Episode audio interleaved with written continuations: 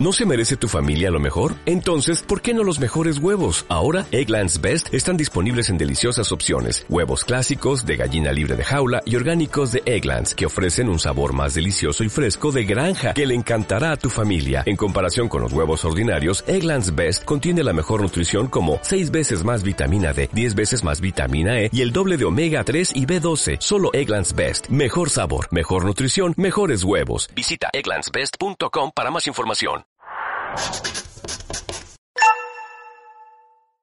Y el punto de partida, dentro del bloque primero, dedicado a la justicia en el antiguo régimen, es una breve reflexión en torno a las consideraciones generales, en concreto a la justicia como función de juzgar en el antiguo régimen. Como siempre, en estas exposiciones lo que tratamos de forma sucinta es de poner de manifiesto los rasgos más importantes del tema en cuestión, eh, remitiéndonos al manual de referencia para completar estas explicaciones audiovisuales. Los objetivos de esta sesión en concreto es diferenciar entre el concepto de justicia pública y justicia privada y, en segundo lugar, y más relevante, identificar los rasgos peculiares de la justicia del antiguo régimen con carácter general.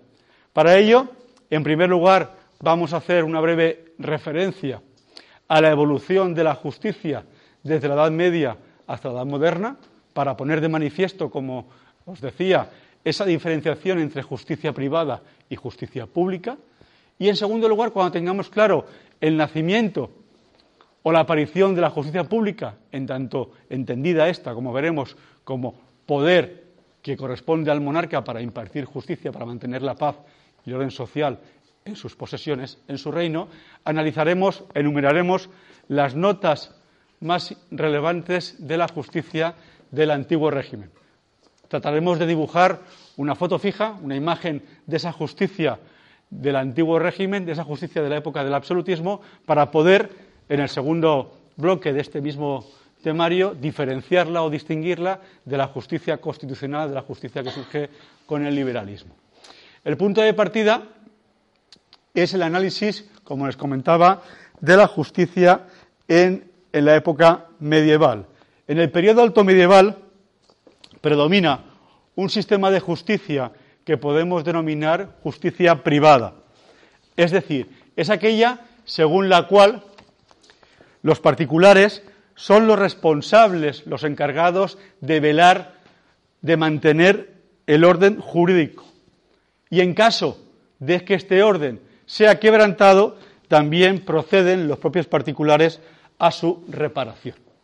Así es frecuente, sobre todo hasta el siglo XI, que la persona ofendida o su propia familia tomaran la justicia por su mano, retomando esa práctica de origen germano que conocéis a través del estudio del derecho visigodo, de la venganza de sangre, esta concepción de la justicia como justicia privada va a cambiar en la época bajo medieval, apareciendo la idea de justicia pública. Es decir, el concepto, la idea de que la justicia como tal es una potestad que corresponde al monarca y es a él quien debe de mantener, como indica, la paz y la tranquilidad del reino. Pues bien, esa tendencia a la concepción de la justicia como justicia pública se consolida en la denominada Edad Moderna, donde el monarca es fuente de todo poder, el monarca es un monarca absoluto, omnipotente, y en consecuencia de él emanan todos los poderes y, como no, también el poder o la facultad de impartir justicia, la facultad de jurisdicción. De hecho, en algunos momentos, en algunos documentos de la época, sobre todo se dice que el rey es puesto en la tierra en lugar de Dios para cumplir la justicia y dar a cada uno su derecho.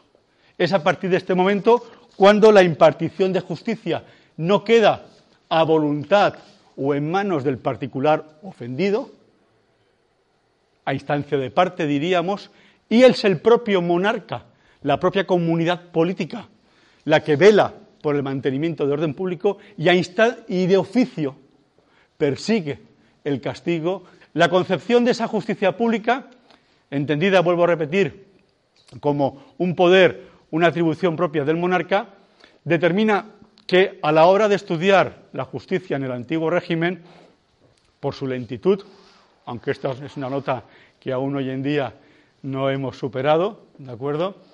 Por la falta de motivación, veremos a qué nos referimos, la desigualdad y la rigurosidad en su carácter o en su vertiente sancionadora. Fragmentación, ¿por qué motivo? Pues porque nos vamos a encontrar con diferentes supuestos, con diferentes modelos, con diferentes regímenes a la hora de impartir justicia según los reinos, en tanto en cuanto estos van a disponer de sus propias leyes civiles, penales y procesales. Pero además es que dentro de los reinos podemos diferenciar entre la justicia que se imparte en nombre del rey y la justicia señorial, la que responde, la que se imparte en aquellos señoríos que están fuera de los atributos del poder real. Es más, si recordamos eh, los temas referentes a los derechos, a los fueros, al derecho medieval, veíamos cómo incluso en algunos municipios, en algunas localidades, en algunas ciudades, los residentes, los habitantes de aquellos lugares gozaban de unos privilegios procesales, de unos mecanismos judiciales específicos en virtud de ese fuero, que hacen, por ejemplo, que tengan regímenes judiciales peculiares o especiales. Y, ¿por qué no? Por ejemplo, en esa fragmentación, en esa diferenciación de los regímenes judiciales, pues poner de manifiesto las diferencias entre eh, los sistemas judiciales ordinarios y aquellas jurisdicciones especiales vinculadas al ajusticionamiento de nobles o eclesiásticos. Otra segunda nota importante es la lentitud. Lógicamente, esta no es una característica propia del antiguo régimen, porque aún hoy en día sufrimos las consecuencias de la dilación en la resolución, en la tramitación de los procesos judiciales, pero sí que es habitual durante el antiguo régimen que la resolución de los procesos se dilate, se distancie de manera considerable en el tiempo. Sin duda, y a modo de ejemplo, como exageración o como modelo claro de esa lentitud, pues destaca el proceso que se siguió en el llamado voto de Santiago, que no era más que una obligación de pago que tenía que hacer una parte del Reino de León al Cabildo de Compostela. Pero ya les digo, esa nota no es una nota relevante que nos permite diferenciarlo porque eh, aún en el sistema judicial actual está de manifiesto, pero sí que hay otra cuestión importante y relevante que nos interesa, y es que en el derecho, en la justicia del antiguo régimen no hay obligación de motivar las sentencias. Esa es una característica propia del derecho judicial castellano. Solamente se impondrá el deber para los jueces de motivar, de justificar su decisión judicial, la resolución, a partir del siglo XIX, con la llegada del liberalismo. En la época anterior, durante el antiguo régimen, y esta nota, así como les digo, es una nota fundamental, ¿eh? no será necesario que los jueces motiven su decisión. Imponen el castigo sin necesidad de justificar las razones o las causas que le llevan a tomar esa resolución.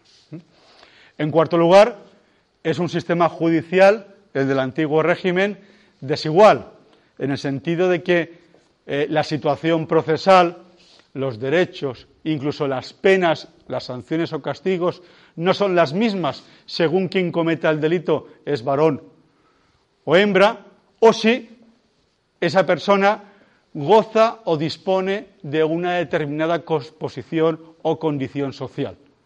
Es conocido y es sabido cómo los nobles, por el mero hecho de pertenecer a ese estamento social privilegiado, no podían ser sometidos a determinados tipos de castigos, de penas como el tormento, y no podían ser enjuiciados más que por otros nobles.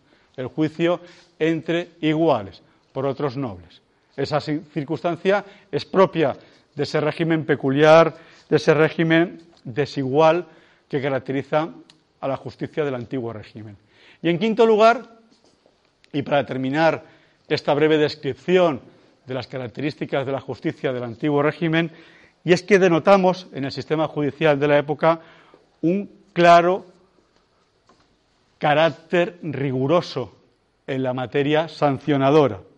La pena de muerte se va a imponer en la época con gran facilidad y va en muchas ocasiones las penas por los delitos cometidos eh, bajo el sistema penal o bajo el derecho penal del antiguo régimen van a ir vinculadas a penas de confiscación de bienes, la ruina económica y el consiguiente deshonor para los herederos del penado, del condenado, porque quedaban de alguna manera tildados, manchados, señalados por la deshonra cometida por uno de los miembros de su familia. Además, es importante señalar cómo esa rigurosidad sancionadora lleva a que los condenados a galeras, los condenados a las cárceles, pues gocen de unas condiciones duras de, prisión, de privación de la libertad, que les lleva pues, a estar eh, retenidos con grilletes, a tener prohibidas las visitas de mujer, excepto su madre, esposa o hermanas, e incluso además a ser ellos quienes sustenten los gastos derivados de su reclusión, de su privación de libertad. Por tanto, en consecuencia, y a modo de resumen de lo expuesto hasta este momento, tenemos que destacar que la justicia del antiguo régimen supone, a partir de la Baja Edad Media y sobre todo con la consolidación del Estado moderno, del Estado eh, propio de la época, la función o la consolidación de la justicia como una potestad incluida dentro de las atribuciones del monarca, lo que denominamos justicia pública. Además, que esa justicia propia del antiguo régimen, entre las notas más relevantes, es que va a ser una justicia desigualitaria, en el sentido de que las leyes a aplicar, los tribunales a enjuiciar, a conocer de los delitos y las penas a imponer van a ser distintas en función del sexo y de la clase o condición social de la persona ajusticiada, no es necesario motivar sentencia en aquella época y en tercer, en cuarto y último lugar, ese carácter excesivamente represivo que lleva no solamente a la sanción, a la pena física, con la reclusión o la confiscación de bienes, sino también a la, sanción moral con la reprobación social no solamente del ajusticiado, sino también de toda su familia, de todos sus eh, herederos, digámoslo así. Con esto describimos las características más importantes de la justicia en el antiguo régimen. As a new Western Union customer, you can enjoy a $0 transfer fee on your first international online money transfer. Send money to your family and friends back home the fast, easy, and reliable way. Visit westernunion.com or download our app today to get started, and your first transfer fee is on us. FX gains apply, not available for credit cards and transfers to Cuba. Services offered by Western Union Financial Services Inc. and MLS 906983 or Western Union International Services LLC and MLS 906985.